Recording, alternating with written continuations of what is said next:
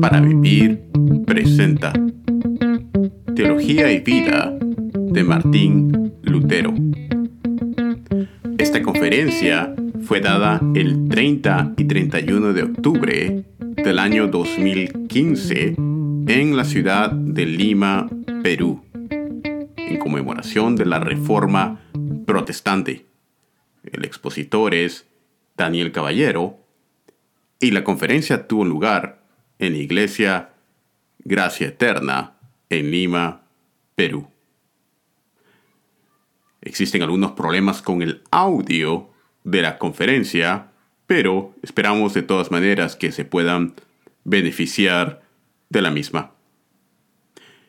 En esta primera conferencia se toca el trasfondo de la reforma protestante las causas de la Reforma Protestante, así como una breve biografía e introducción histórica al contexto de Martín Lutero y la Reforma Protestante. Esperamos pues que sea de bendición para los oyentes. En las siguientes semanas esperamos publicar la segunda parte de la conferencia y la tercera parte.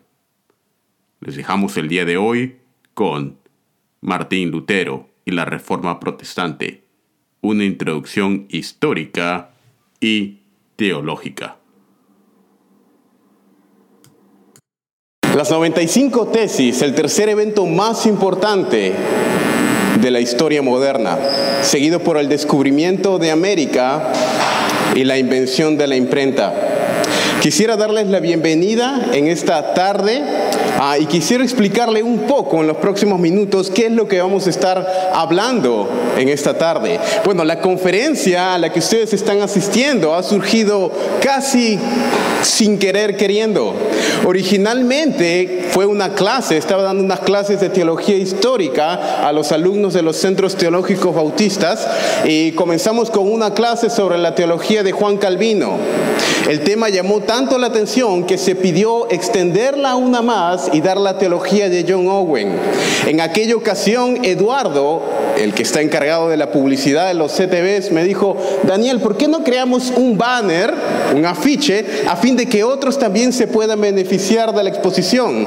A lo cual yo dije, está bien, y se creó el afiche, se creó el banner y creo que a través del internet se comenzó a difundir y para la gloria del Señor lo que iba a ser solamente una clase local se extendió a ser una conferencia y esa es la razón y la manera como surgió la conferencia. Voy a estar hablando de cuatro tópicos en esta tarde. Esta no es una conferencia de historia, tampoco es una conferencia de teología, es una conferencia de teología histórica, una disciplina en su propio derecho. Y lo que voy a estar exponiendo en esta tarde son cuatro áreas principales que nos van a llevar a entender un poco más la vida y el pensamiento de Martín Lutero. Vamos a comenzar exponiendo cuál era el contexto en el cual Lutero vivió en el siglo XVI 17, 15 y 16. Vamos a hablar luego una biografía de Martín Lutero y cómo su contexto influyó fuertemente en la persona de Lutero. En la, en, la, tercera parte vamos a hablar un poco acerca del método teológico de Martín Lutero. ¿Cuál era la teología de Lutero y cómo sus factores sociales y culturales afectaron a Lutero? Y vamos a terminar aplicando la teología de Lutero a todas las áreas de nuestra vida. Ah, hermanos, en el break, vamos a dar un break de 50, en 50 minutos más o menos, y en la parte de atrás están las notas de la conferencia. Entonces, si no la han adquirido, estas son las notas. Eh, me llevó una semana de amanecidas escribirla. Ah, y son 82 páginas de notas con casi todo lo que diré palabra por palabra en esta conferencia, con referencias, etc. Están en la parte de atrás y el costo para los que lo quieren adquirir son 5 soles. Bueno, habiendo dicho esto, vamos al Señor en oración para comenzar nuestro tiempo juntos.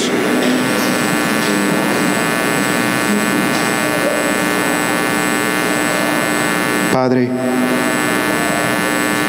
Qué glorioso intercambio que se llevó en la persona de Cristo Jesús el justo siendo juzgado por los pecados de los pecadores, para que los pecadores sean coronados con la justicia del justo.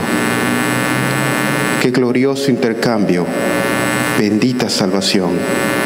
Padre, en esta tarde, en los méritos de Cristo Jesús, me acerco a ti y te pido, Padre, que me ayudes a exponer correctamente la vida y el pensamiento del hermano Martín Lutero. Padre, te pido que a través de estas enseñanzas tú nos retes a vivir una vida en piedad, Señor, y nos cambies. Padre, por favor, que Jesucristo sea glorificado en esta tarde. Te lo pedimos en Cristo Jesús. Amén. En, el año 2000, la revista Life publicó un artículo acerca de Martín Lutero.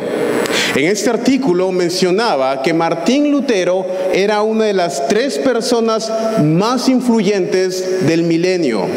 Una de las tres personas más influyentes del milenio, junto con Tomás Alba Edison y Cristóbal Colón.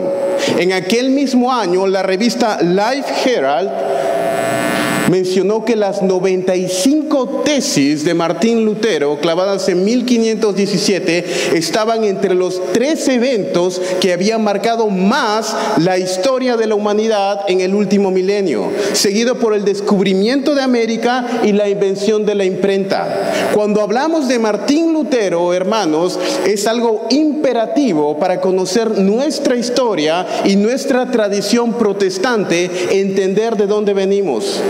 Aquellos que no conocen su historia están condenados a repetirla. Y Martín Lutero es parte indispensable de la historia protestante, evangélica.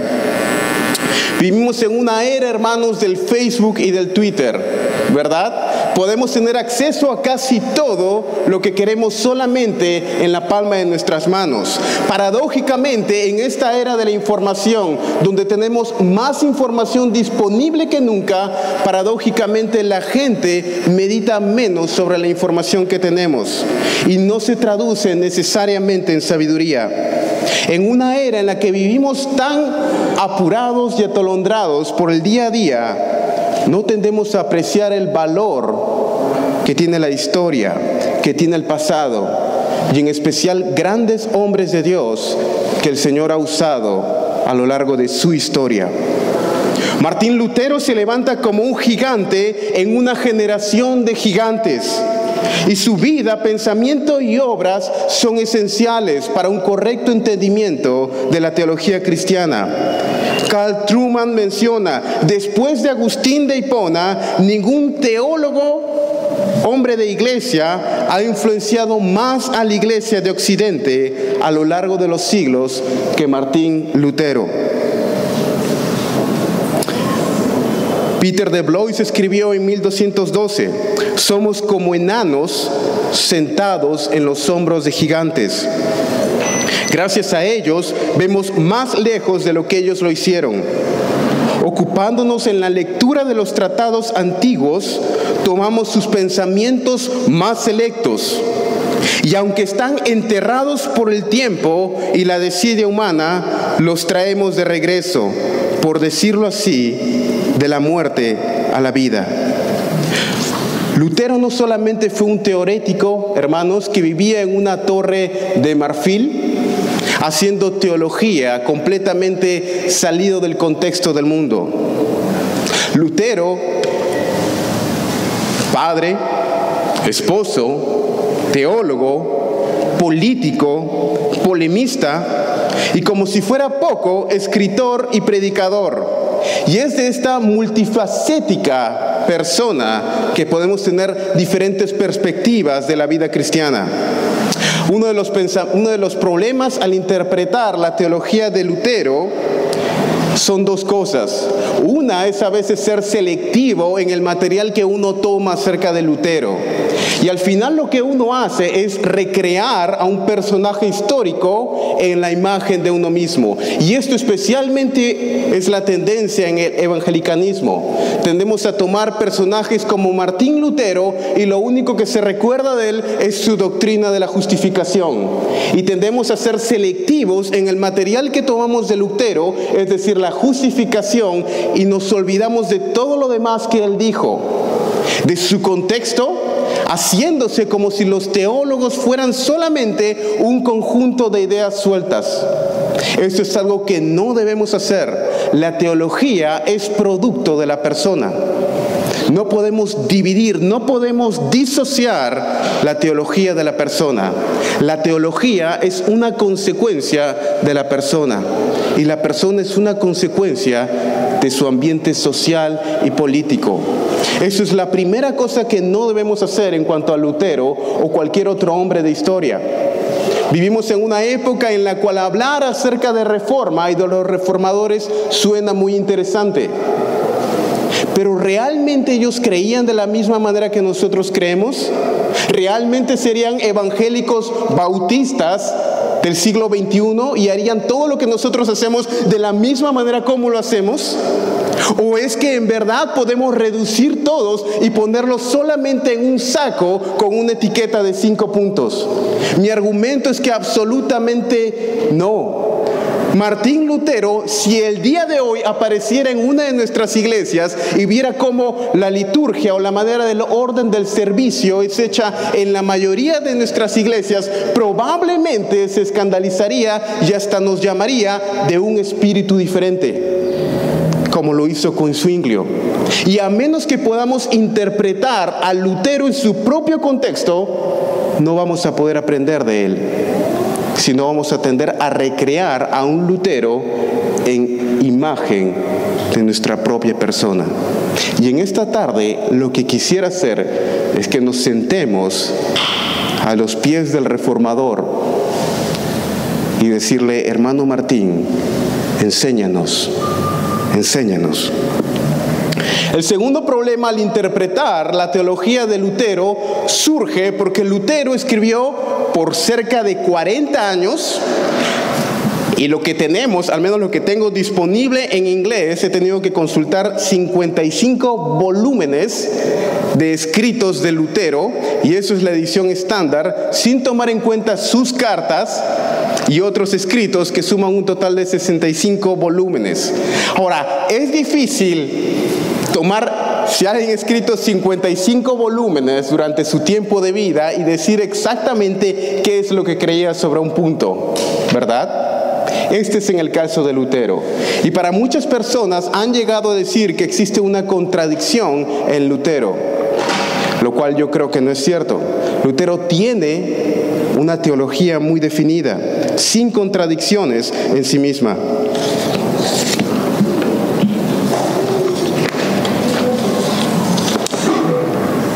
Hermanos, la teología no se produce en una burbuja. No podemos disociar la vida y los eventos de una persona de la teología que esta persona produjo. Necesitamos comprender el contexto en el cual Lutero vivió. Pero esto no quiere decir simplemente que la teología es una consecuencia de, factores sociales y culturales. Nosotros creemos que la soberanía de Dios, Dios en su soberanía ordenó las circunstancias políticas y sociales de tal manera que la teología que se produjo en el siglo XVI era exactamente la teología que él quería que se produjese.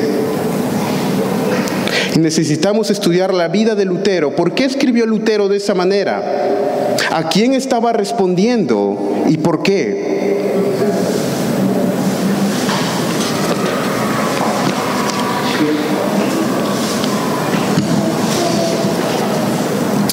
Vamos a ver ahora un poco del contexto en el cual Lutero vivió. Esto nos lleva a nuestro primer punto, el contexto de la vida de Martín Lutero. Hermanos, cuando estudiamos el contexto de la vida de Martín Lutero, necesitamos comenzar con otra pregunta que quisiera hacerles. Al pensar, por ejemplo, en Lutero, en la teología de Lutero o en la reforma, déjenme hacerles una pregunta. ¿Por qué la reforma surgió en el siglo XVI y no en el siglo XIII o XIX? ¿Por qué la reforma surgió en el siglo XVI y no en el siglo XIII o XIX?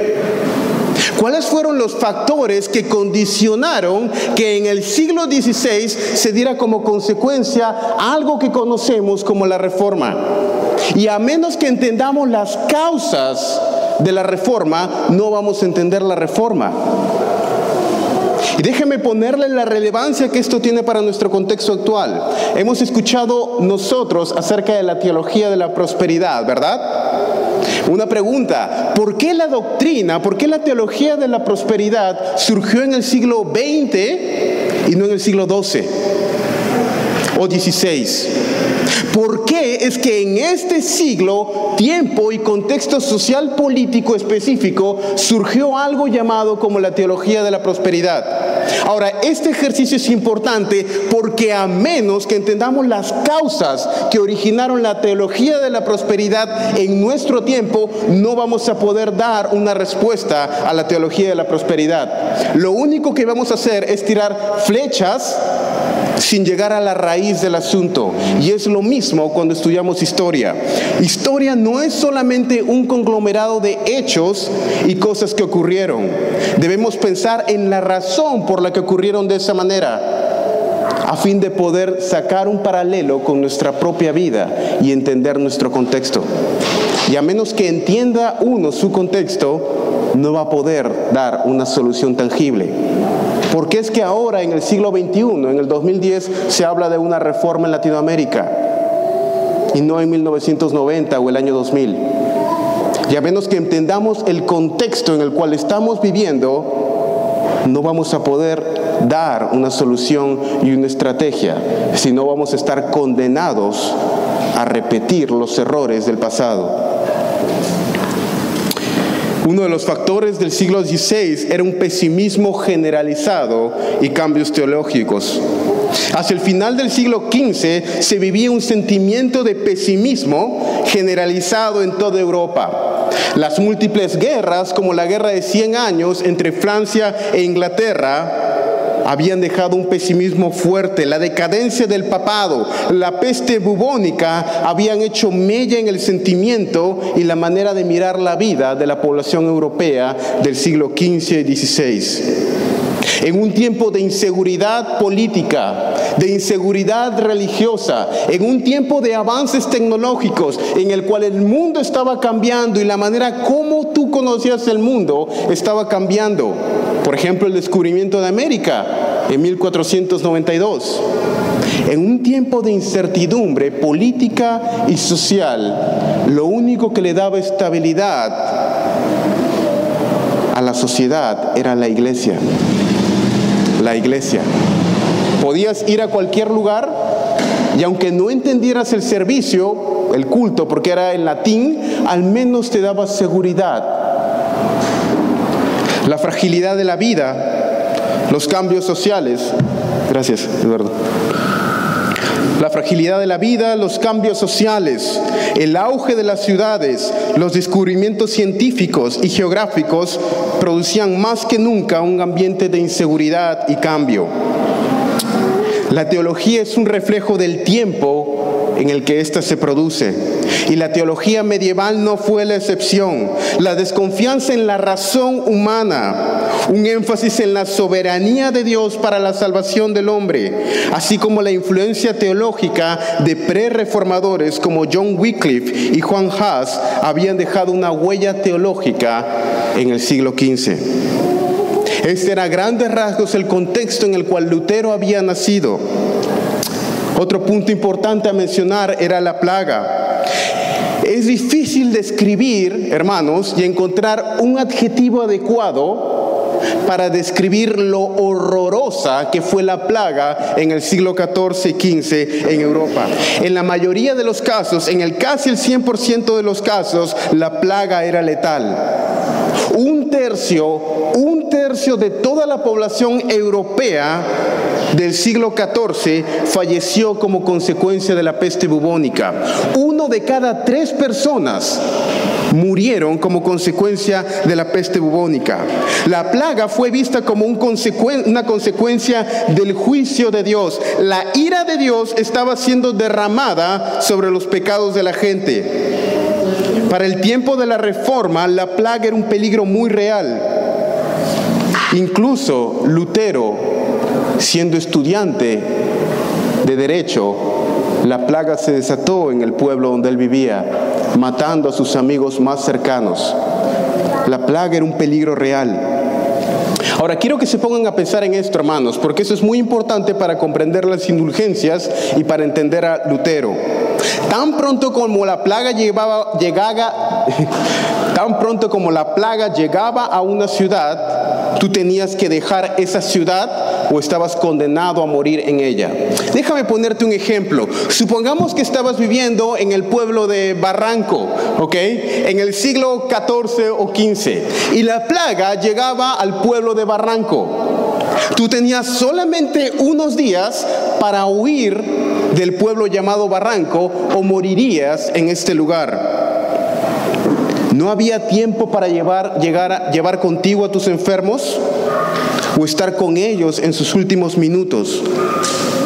Probablemente hubieras tenido que abandonar a un padre, a un hijo o a una esposa con la plaga, a su propia suerte para sobrevivir.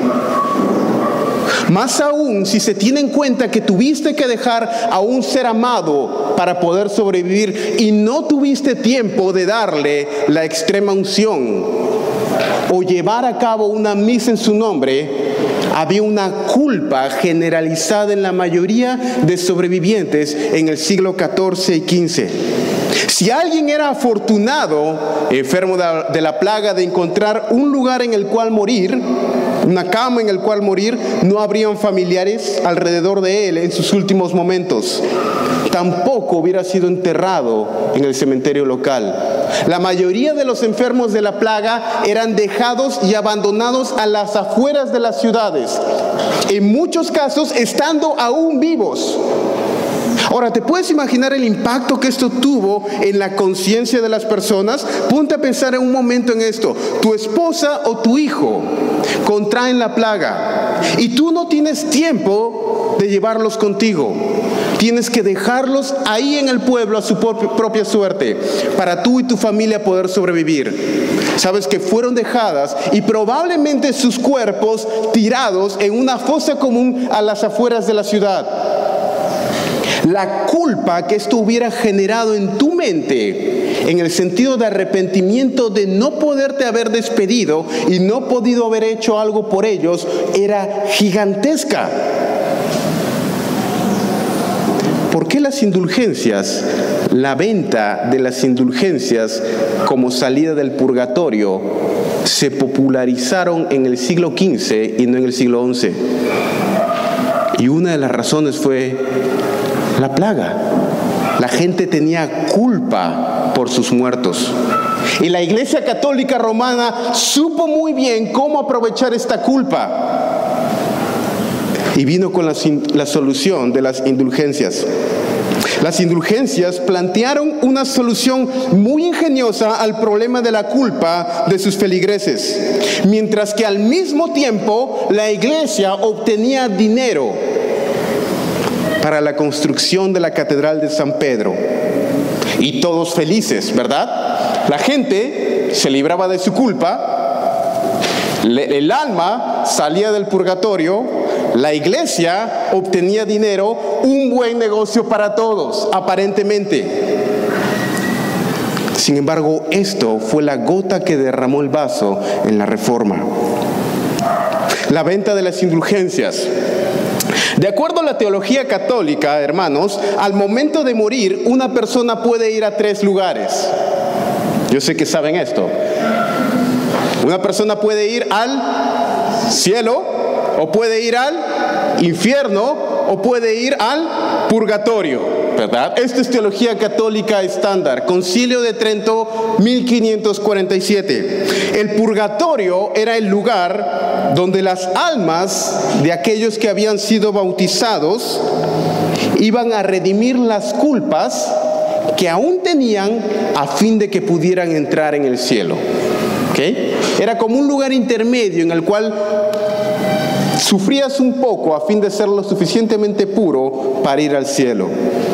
Las indulgencias, estas ventas de salvación, de salir del purgatorio, eran dispensas papales, las cuales tú podías obtener por una suma de dinero, a través del cual el alma de la persona salía del purgatorio para ir al cielo. Ahora, las indulgencias, Agustín de Hipona en el siglo V había mencionado la posibilidad de la existencia de un lugar llamado limbo, donde podrían ir las almas de los niños que habían muerto sin ser bautizados. Pero para lo que Agustín era una probabilidad, una posibilidad hipotética, llegó a ser una certeza en el siglo VIII. Lo que para Agustín era una posibilidad, para la Iglesia Católica Romana llegó a ser una certeza.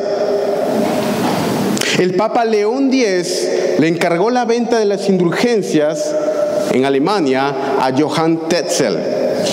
Ahora, Tetzel era un vendedor brillante de indulgencias, hermanos. Tetzel, solía ir de pueblo en pueblo en Alemania con pinturas sobre el terrible tormento que le esperaba al alma en el purgatorio. Iba, por ejemplo, al pueblo de Barranco nuevamente y Tetzel llegaría con una terrible pintura acerca de los tormentos y la llama y el fuego al cual estaban las almas de tus seres queridos en el purgatorio sufriendo. Y más la culpa que sentías y los argumentos que Tetzel usaba, la gente daba dinero para la compra de las indulgencias. Tetzel decía cosas como la siguiente, la gente que más amas, quizá tu padre o tu abuela, están sufriendo terrible agonía. ¿Acaso no harías algo para librarlos cuando tienes la oportunidad de hacerlos? Mencionaba también, mis indulgencias son tan buenas que aún incluso si alguien hubiera violado a la mismísima Virgen María, mis indulgencias tienen el poder para dejar su alma como el alma de un niño. Aún si hubieras violado a la misma Virgen María, si esto fuera posible, mis indulgencias tienen el poder para dejar tu alma como el alma de un niño, como el alma de Adán antes de caer. Cada vez que la moneda suena en el cofre, el alma sale del purgatorio. En el momento en el que tiras la moneda y hace el ring ring en el cofre, es cuando el alma sale del purgatorio. Para 1517, cuando Lutero clava las 95 tesis, él no estaba en contra de la venta de indulgencias. Para 1517, él estaba en contra del abuso de las indulgencias. Él llega a estar en contra más adelante por completo a la venta de las indulgencias, a lo que él llamaba un abaratamiento de la gracia de Dios. Para Lutero, el abuso de la venta de las indulgencias representaba una seria amenaza pastoral para su congregación en Wittenberg.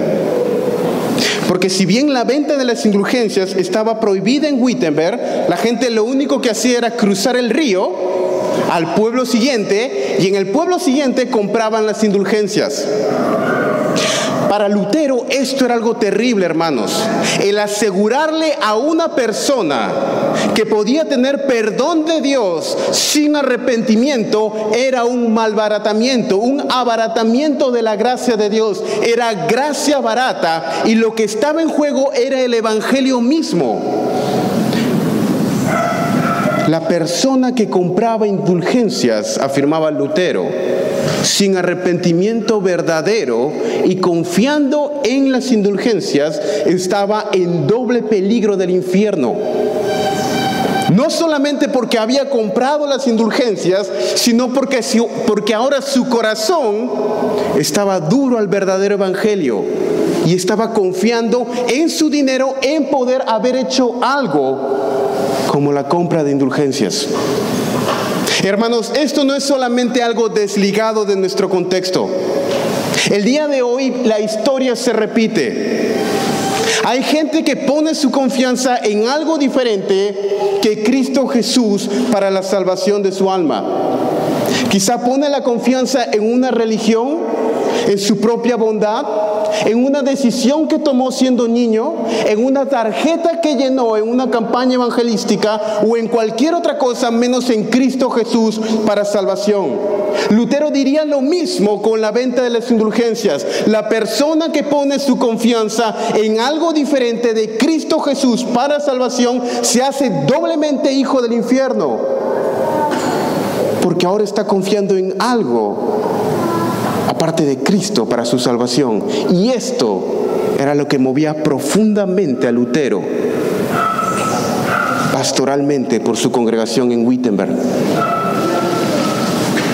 Otro factor importante, hermanos, y como lo anunciamos antes, estamos viendo, hemos dividido nuestra presentación en cuatro partes, ahora estamos viendo el contexto en el cual Lutero vivió.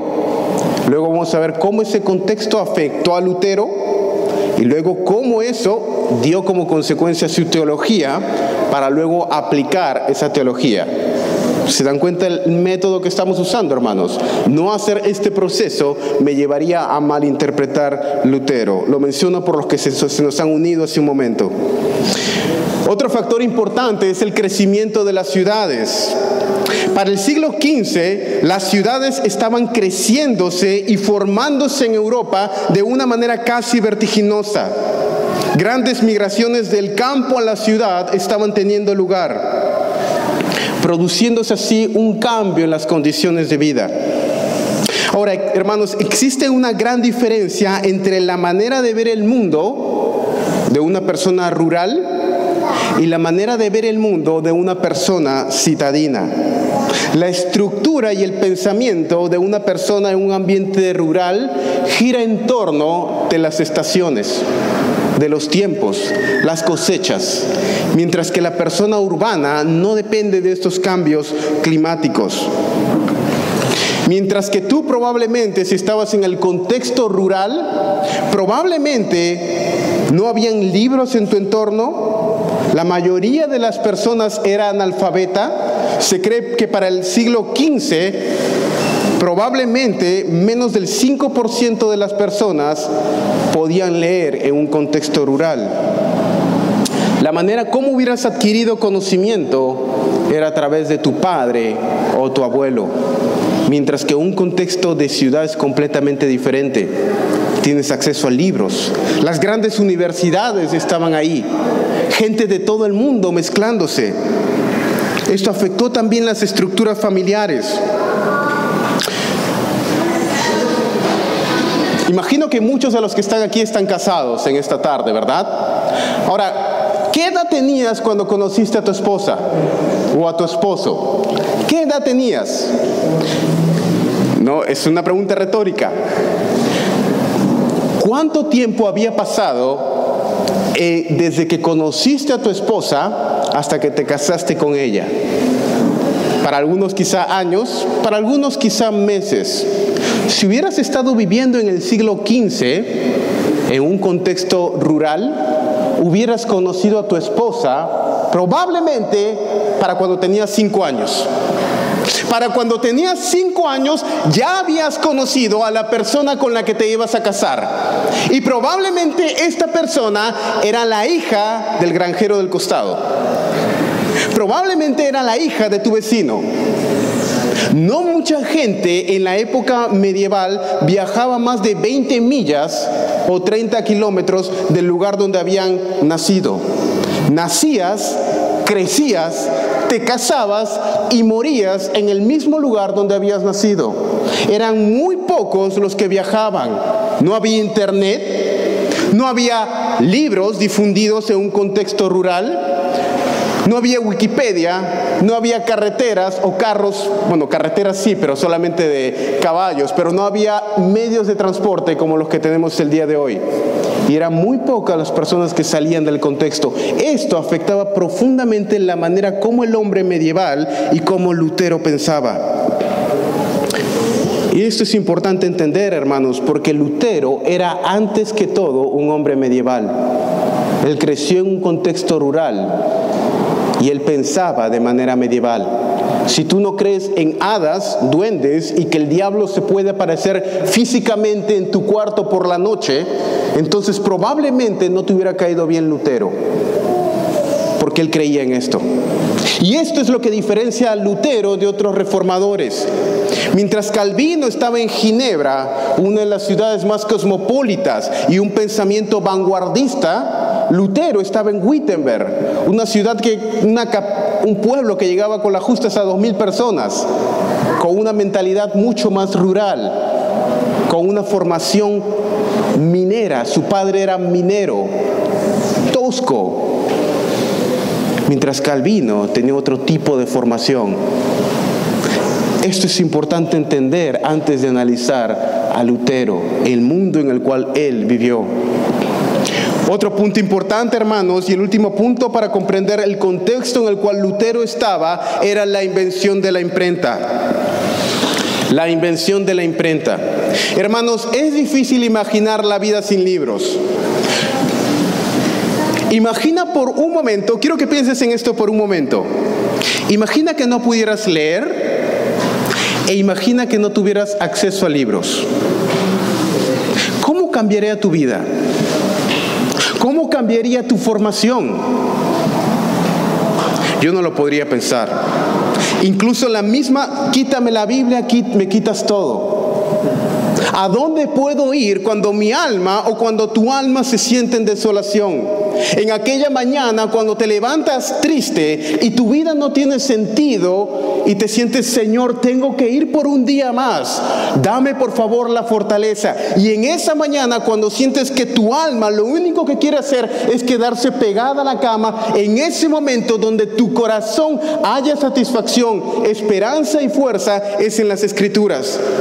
Ahora imagínate por un momento que no tienes escrituras, que no tienes Biblia no hay devocional, no hay hora silenciosa.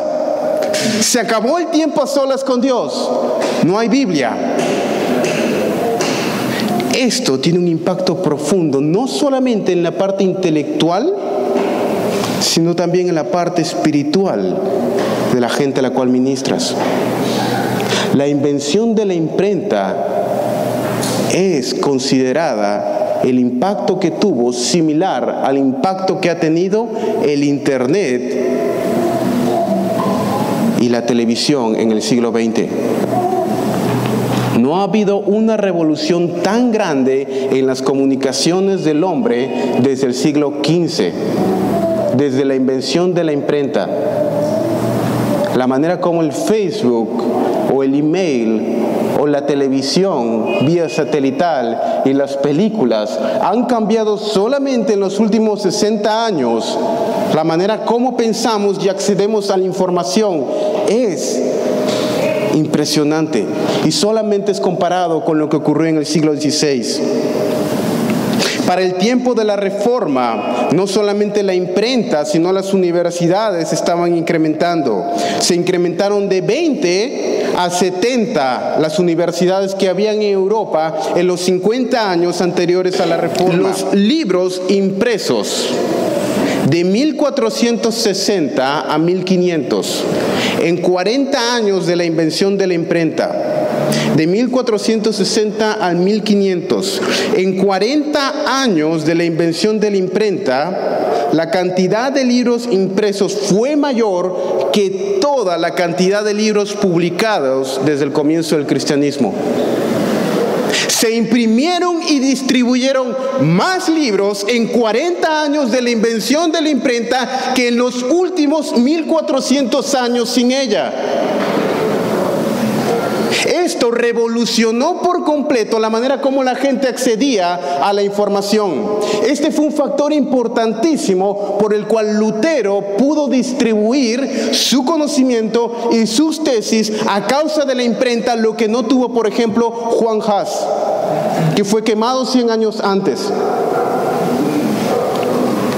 Y más de la mitad de todos los libros que se publicaron durante esta época fueron libros de carácter religioso.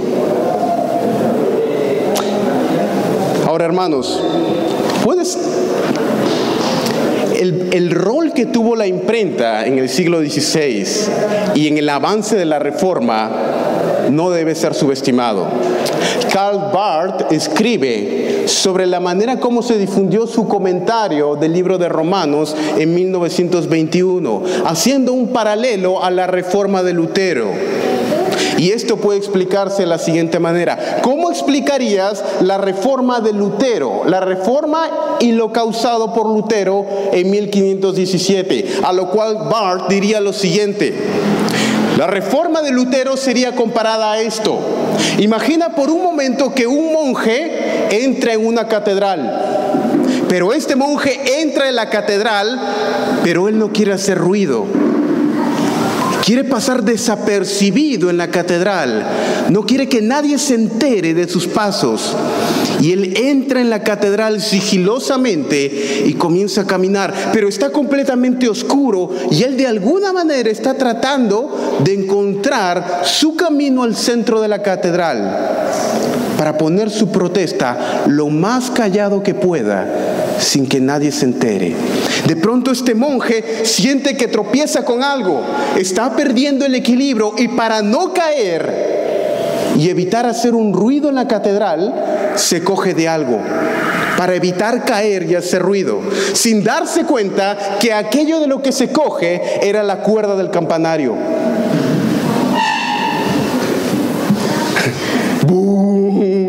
Y esto probablemente fue lo que ocurrió con Lutero y las 95 tesis. Lutero clava las 95 tesis el día anterior del Día de Todos los Santos, esperando una controversia local con otros profesores de Wittenberg, de su pequeño pueblo. Se va a dormir y sin que él se entere, estas tesis llegan a la publicadora y la imprenta. En los primeros meses, más de 10.000 copias de las tesis se imprimieron. Para cuando Lutero estaba durmiendo en su cama, esperando un debate en Wittenberg, las tesis ya estaban circulando en Roma, en Inglaterra, en Suiza. Y sin querer, él jaló el campanario de la catedral y despertó aquello que el Señor en su soberanía ya había estado obrando en las circunstancias y contexto en los últimos 300 años, para despertar aquello que llegaría a ser quizá después del descubrimiento de América lo que ha cambiado más la historia contemporánea del hombre. Y quizá el evento más importante en los últimos mil años en la historia del cristianismo. Lutero. Quisiera hablar un poco de la vida de Lutero en este momento, hermanos. Lutero venía de un hogar humilde, que aunque había escalado en la escala social, todavía tenía una mente e idiosincrasia campesina. Siendo Lutero un joven muy brillante, sus padres tenían grandes expectativas para él. Es así que en 1501, a la edad de 18 años, Lutero es enviado a estudiar leyes en la prestigiosa Universidad de Edford. La carrera de Derecho era una de las tres carreras más rentables, junto con Medicina y Teología. La educación de Lutero sería en latín, como era la mayoría de la educación en la época medieval. Sin embargo, toda la vida de este joven abogado cambiaría pronto. Para el año de 1505, a la edad de 21 años, Lutero regresaba de la a la universidad después de una visita a sus padres. Cuando tiene lugar el primer evento que marcaría por completo su vida. Lo que comenzó como una simple lluvia de verano alemana se transformó pronto en una tormenta. La lluvia siguió por ventarrones y los ventarrones con rayos y relámpagos. Lutero apresuraba sus pasos para llegar de regreso a su cuarto en Edford, cuando de pronto un rayo impactó cerca de él. Ahora, en ese momento, unos amigos de Lutero habían muerto a consecuencia de la plaga. Lutero estaba pensando en la vida y en la muerte. Y quizá el Señor ya había estado obrando en su vida. Y es en este momento donde el rayo impacta cerca de él y este fue un shock para Lutero. Lutero cae al piso, solamente salvado, cerca, muy cerca por este rayo, que pudo haberlo matado. Y en profundo shock grita, Santa Ana, sálvame y me haré monje. Santa Ana, sálvame y me convertiré en monje. Menos de dos semanas después, el joven Lutero estaba entrando al convento de los agustinos, para desgracia y decepción de su padre. Quizás no podemos llegar a entender cuán, cuánto impacto tuvo esto en la vida de Lutero. Para nosotros, hermanos, cuando vemos la lluvia y cuando vemos rayos, bueno, es una condensación de carga iónica que choca y produce la lluvia, ¿verdad? Y los rayos, bueno, es una descarga eléctrica, pero esto no era así en el siglo XVI. Para Lutero esto era intervención directa de Dios. Dios estaba actuando directamente para algo. Él invoca a Santa Ana. Santa Ana era la patrona de los mineros. Y Lutero, habiendo crecido en un contexto de minería, lo único que pudo atinar a decir en ese momento de shock fue probablemente la santa a la cual él había sido encomendado de niño. Habiendo crecido en un contexto de mineros, en su casa probablemente la consagración era a Santa Ana, la patrona y virgen de los mineros. Ahora, hermanos, esto es importante, la decisión de abandonar una carrera lucrativa de derecho para entrar a un monasterio, y no cualquier monasterio, él estaba entrando al monasterio de los agustinos. Ahora, habían tres órdenes principales en la época medieval. Estaban los franciscanos, los dominicos y los agustinos. Los que gozaban de la mayor reputación como maestros eran los dominicos y los franciscanos. Pero nadie quisiera ser un agustino, una orden mendicante. Bueno, las tres eran mendicantes, pero nadie quería ser agustino. Esto impactó profundamente en Hans Lutero. Él sintió una decepción de su hijo en quien tenía futuras esperanzas económicas. Esto afectó profundamente la relación entre Lutero y su padre, la cual estuvo rota por varios años.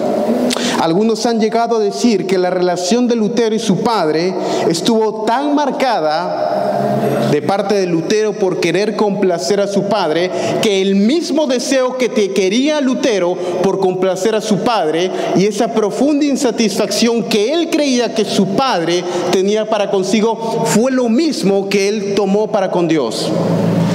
Algunos, y acá menciono la obra de Erickson Eric, Lutero el joven, un estudio en la psicología e historia de Martín Lutero. Él menciona que Lutero en su relación con Dios era básicamente una proyección de la relación de culpa que él tenía con su padre. Y al no poder aliviado la culpa que él sentía por la decepción causada con su padre, de alguna manera él trazó un paradigma para aliviar su culpa con su padre a través de aliviar su culpa para con Dios. Es decir, que Lutero veía en Dios una proyección de su padre el cual estaba enojado y debía de ser complacido. Ahora, esta es una teoría de interpretación acerca de Lutero, en la cual yo no comparto, pero creo que afectó profundamente la relación con su padre en el esquema de justificación por la sola fe para con Dios. Pero creemos de que incluso estas circunstancias y la relación con su padre, incluso en esto Dios trabajó de tal manera que llegue el producto final que fue justificación por la fe. y una vez regresamos a los que mencionamos en el comienzo, somos producto de nuestro contexto social, político y cultural. Y la teología de una persona está ligada, no se puede divorciar la teología del hombre. La teología es una consecuencia del hombre y el hombre es una consecuencia de su contexto. Es por esto que Lutero enfatiza las cosas que enfatiza por el contexto en el cual estaba viviendo. Lutero fue ordenado como sacerdote en 1507. Y en ese año se llevó a cabo el segundo evento que impactaría profundamente la vida del joven monje, su primera misa. En 1507, Lutero llevaría a cabo su primera misa. Una delegación de su padre con otras amistades estaban llegando para observar al joven Lutero auspiciar su primera misa. Sin embargo, Lutero cuando toma el vino y la hostia no puede hacer nada. Se queda quieto, petrificado. Carl Truman señala sobre este punto. La pregunta que había quejado al alma de Lutero por muchos años se agudizó en este instante. ¿Cómo era posible que un pecador como él podía estar en la proximidad de un Dios santo y justo? El alma de Lutero estaba turbada en ese momento, no tanto por la transubstanciación, es decir, la conversión de la sustancia del de, vino y el pan en el cuerpo de Cristo, sino por la pregunta, ¿cómo yo, siendo absolutamente pecador, puedo estar en la presencia de un Dios santo y vivir? Ahora, su padre quedó completamente decepcionado de Lutero. Y al despedirse, Lutero menciona a su padre, Padre, espero no haberte decepcionado, pero creo que fue Dios el que me llamó. El padre de Lutero, completamente decepcionado de él, le dice, no sé si fue Dios o quizá fue el diablo quien te llamó. Esto fue una estaca en el corazón de Lutero.